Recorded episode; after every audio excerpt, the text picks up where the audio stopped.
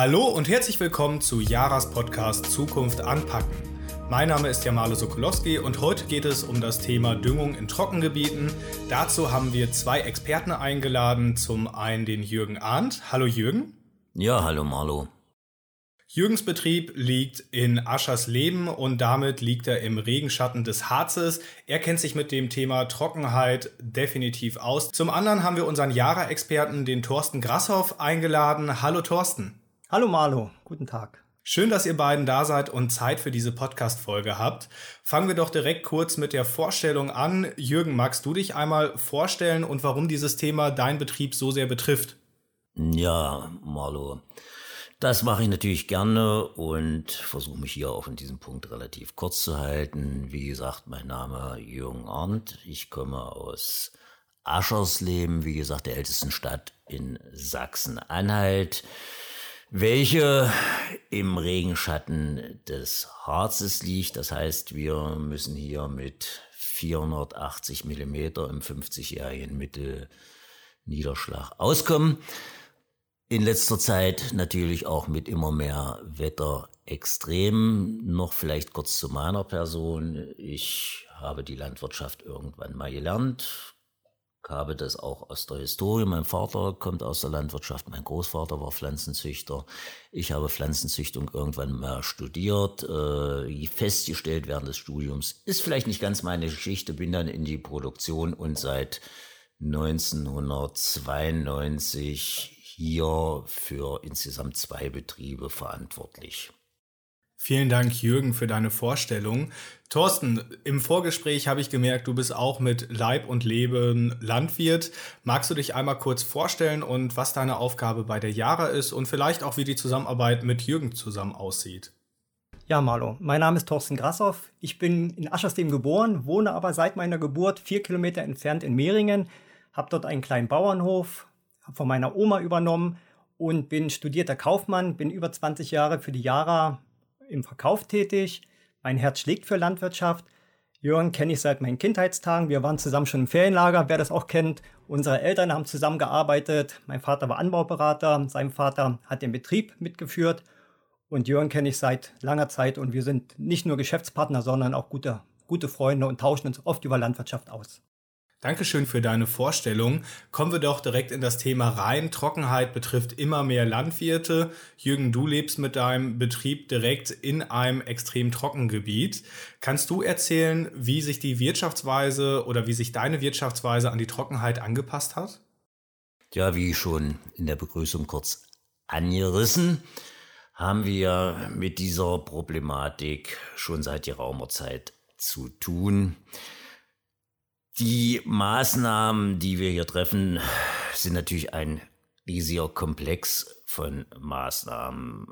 Als einen der Hauptschwerpunkte sehe ich natürlich die Bodenbearbeitung an sich, die Schaffung einer Bodenstruktur, die so gut ist, dass natürlich die Wasser oder das Wasserhaltevermögen möglichst hoch ist wir müssen hier mit einem hohen Anteil an Lehm und Lös im Boden sehr bodenschonend arbeiten.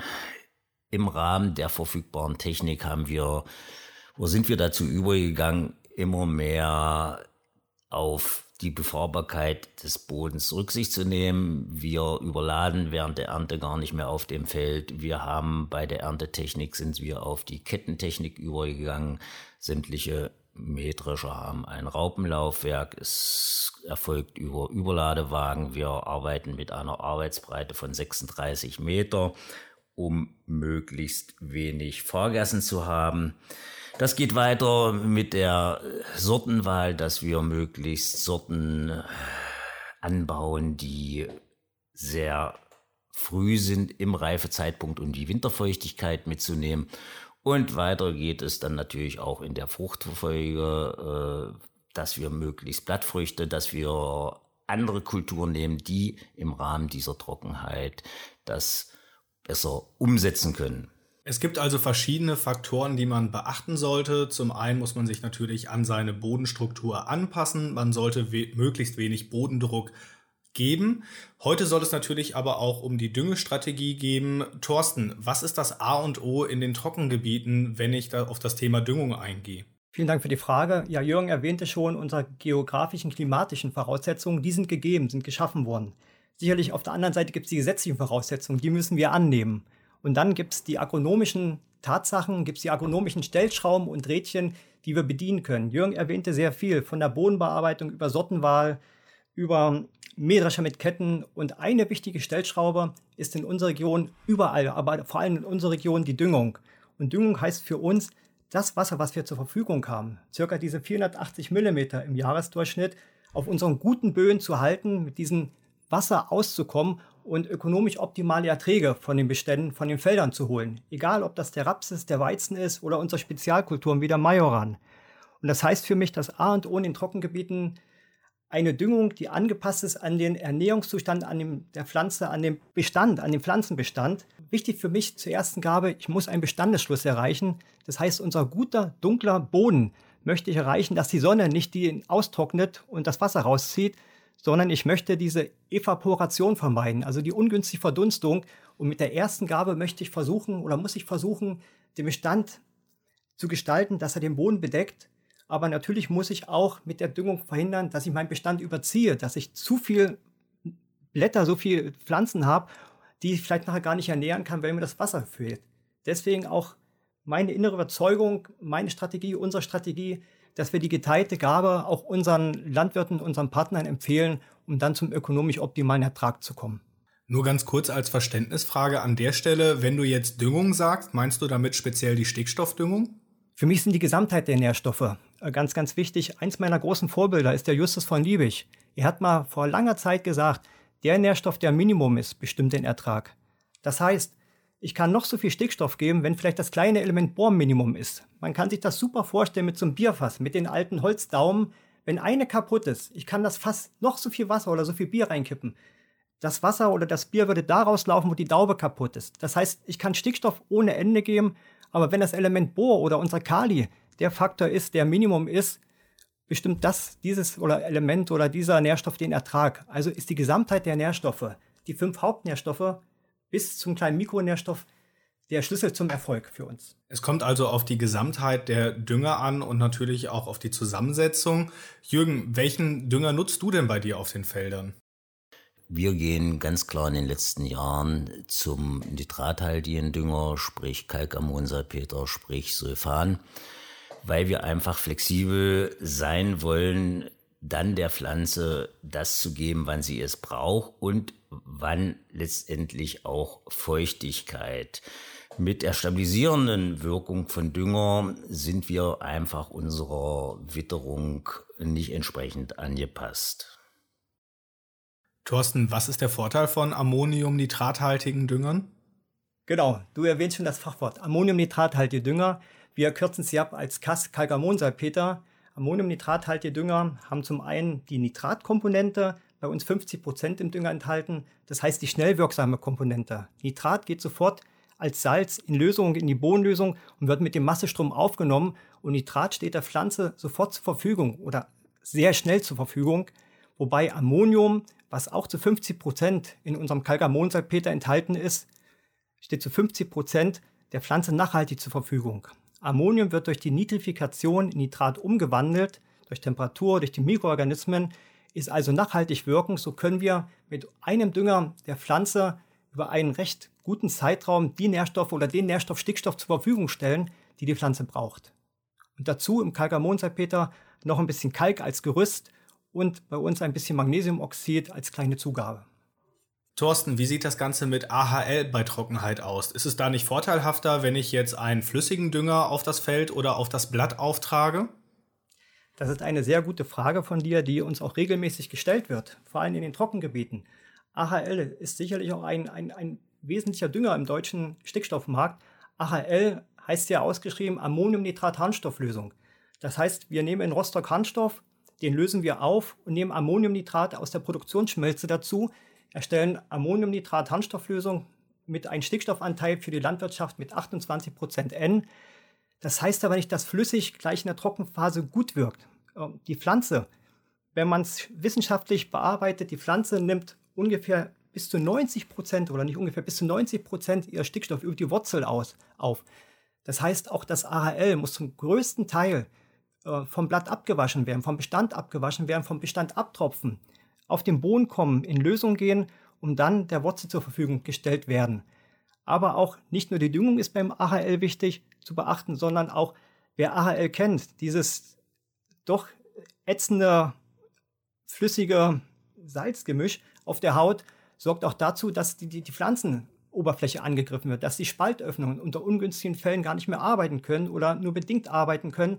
Und gerade in Trockengebieten oder unter Trockenheit, wenn die Pflanze negativ oder nur noch bedingt assimilieren kann, haben wir schon Schädigungen im Ertrag. Das ist einer der Hauptgründe auch für mich, dass ich das AHL nicht unbedingt in Trockengebieten empfehlen kann. Es ist ein Baustein für bestimmte Maßnahmen zur Ergänzung, aber ich würde auch in Trockengebieten zum Festdünger Kalkamonsalpeter raten. Wenn ich jetzt Kass nehme, zum Beispiel den Yarabela Nitromac, wie kommt dann nachher das Düngekorn auch an die Pflanze dran, wenn wir in einem trockenen Gebiet sind? Genau. Meine Kollegen schmunzeln schon immer, wenn ich sage, ja, Mehring hat es wieder nicht viel geregnet. Nicht viel geregnet heißt, wir haben Niederschläge, wir haben im Durchschnitt 480 mm, wir haben gute Böen. Ganz ohne Feuchtigkeit geht natürlich unser Düngerkorn nicht. Aber in der Regel reicht ein paar Tage Morgentau, um unser Düngerkorn einfach anzulösen, um unser Ammoniumnitrat aus dem Düngerkorn auszulösen, sodass es in die obere Bodenschicht geht und in die Wurzelschicht einfach eingespült wird. Und man kann sich das gut bildlich vorstellen, wenn man mal ein paar Körner oder eine Handvoll Kalkamonsalpeter Nitromac nimmt, auf eine Betonfläche liegt und man nach ein, zwei Tagen schaut, man sieht diesen Feuchtigkeitsrand um dieses Düngerkorn drumherum und dementsprechend sieht man, dass nach Tagen nur noch das Kalkgerüst, das poröse Kalkgerüst da liegt und Ammoniumnitrat, diese, diese glänzenden Kristalle sind ausgelöst, gehen in Lösung und sorgen dafür, dass, dass, dass die Pflanze, dass unser Getreidebestand, unser Bestand einfach gedüngt wird.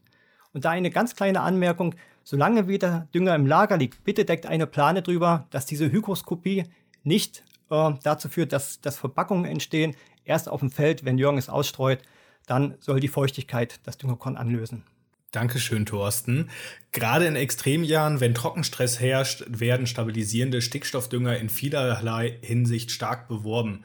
Jürgen, wie stehst du zu dem Thema? Gerade in der Praxis benutzt du stabilisierende Dünger und wenn ja, in welchen Formen? Ja, äh, es ist ja in den letzten zwei Jahren dieses Thema stark diskutiert worden, gerade aufgrund der Änderung der gesetzlichen Vorschriften. Wir haben uns das natürlich angeschaut, äh, haben im letzten Jahr auch die stabilisierende Variante des Harnstoffs probiert, waren ängstlich in der Geschichte der Lagerung, weil wir so ausgerichtet sind, dass wir fast ausschließlich Feststoffdünger verarbeiten, den möglichst preisgünstig einkaufen, längerfristig lagern, so wie Thorsten sagt, auch abdecken. Überhaupt kein Problem in der Qualität, insbesondere bei den Yara-Produkten, bei einer Streubreite von 36 Meter sehr wichtig. Zurückzukommen auf die stabilisierende Wirkung. Auch dieser Dünger lässt sich streuen, allerdings ist im letzten Jahr der preisliche Vorteil verloren gegangen, so dass wir in dieser Düngersaison komplett wieder auf Kass, um, Kass und Sulfan umgeschwenkt sind, weil wir dort zeitlich gezielter und schneller auf Bedarfswirkungen Einfluss nehmen können. Gerade hatte Thorsten schon gesagt, dass die Pflanze ganzheitlich mit den Nährstoffen und den restlichen Nährstoffen auch versorgt werden müssen. Wie siehst du das Thema? Welche zusätzlichen Nährstoffe nutzt du bei der täglichen Düngung? Das ist natürlich wieder auch ein komplexes Problem. Ganz klar, äh, Thorsten hat es auch schon als der Fachmann erläutert, die Pflanze braucht eine ausgewogene und umfassende Versorgung aller Nährstoffe, weil eine Wechselwirkung zwischen den einzelnen Wirkstoffen besteht und somit eine Verfügbarkeit auch der einzelnen und speziell auch des Stickstoffdüngers.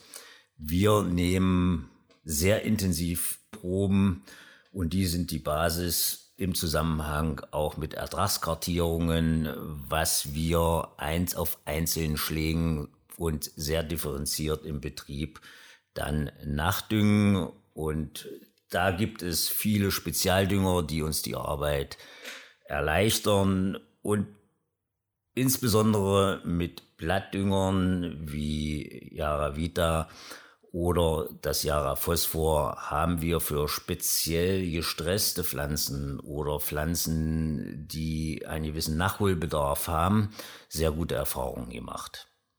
Fassen wir also kurz zusammen, dass Kass bei Trockenheit deutlich besser wirkt als AHL oder Harnstoff. Der Grund, Nitrat ist im Boden mobiler und gelangt schneller in die Wurzelzone. Die Pflanzen können so den Stickstoff direkt aufnehmen und das zur Verfügung stehende Wasser effizienter nutzen. Das Ergebnis ist dann ein höherer Ertrag für den Landwirt. Dann habe ich noch eine Frage an dich, Jürgen. Welche Tipps kannst du den Landwirten geben, die auch in einer ähnlichen Situation sind, die mit Trockenheit zu kämpfen haben? Naja, generelle Tipps zu geben ist immer schwierig. Das hängt sicherlich mit der betrieblichen Philosophie eines jeden Einzelnen mit seinem Anbauspektrum zusammen. Kurz zusammengefasst, mit etwas Risiko würde ich sagen, einer der wichtigen Grundlagen und die Ausgangsbasis ist natürlich immer wieder der Boden. Wir müssen als erstes zusehen, dass wir eine entsprechende Bodenstruktur schaffen. Sie ist die Basis für vieles, was danach kommt. Und letztendlich, wie es auch in diesem Podcast schon mehrfach erwähnt worden ist, wir brauchen neben der Stickstoffversorgung eine ausgewogene Düngung und eine effiziente Erfassung des Düngerbedarfs auf dem Schlag, eine differenzierte Erfassung, weil mit den Mengen, die wir pro Hektar düngen, geht es in letzter Zeit gar nicht mehr so viel um Ökonomie, sondern dass der Dünger dorthin kommt, wo er hinkommen muss, direkt zur Pflanze, zum Ertrag und letztendlich zur Qualität, damit wir an diesen Standorten nicht nur Ertrag haben, sondern auch die Qualität, die unser Abnehmer und letztendlich der Verbraucher wünscht. Liebe Zuhörer, wir kommen langsam zum Ende unserer aktuellen Podcast-Folge Zukunft anpacken. Ich bedanke mich im Namen der Jara bei euch beiden, dass ihr heute unsere Gäste wart. Es war wirklich sehr hilfreich von den Tipps, die ihr geben konntet und es hat auch sehr viel Spaß gemacht, euch beiden zu lauschen. Jo, ich danke dir, Marlo. Danke, Marlo. Und ein Satz sei mir vielleicht noch äh, erlaubt. Ich nehme jedes Jahr Schulkinder mit auf unsere Felder und frage den Kinder, was brauchen Pflanzen? Und natürlich kommt die Antwort Wasser, Sonne und ein Mädchen sagte mal Liebe. Und mit diesen Worten möchte ich mich eigentlich auch verabschieden. Unsere gute fachliche Praxis und die Liebe des Landwirts zu seinem Bestand, zu seinem Feld sorgen auch in Zukunft dafür, dass unsere Edekas und Aldis voll sind oder unser Teller voll ist. Dankeschön, Thorsten, für diese Worte. Da hast du auf jeden Fall recht mit. Liebe Zuhörer, ich verabschiede mich nun auch von Ihnen. Wenn Sie möchten, können Sie das Thema mit unseren Experten auf den Social Media Plattformen Facebook und Instagram diskutieren. Wir freuen uns auf jeden Fall über Ihren Input und Ihre Kommentare. Das war's mit der aktuellen Folge. Bleiben Sie gesund, haben Sie noch eine schöne Woche und bis zum nächsten Mal in zwei Wochen. Auf Wiedersehen. Jo, tschüss. Auf Wiedersehen. Tschüss.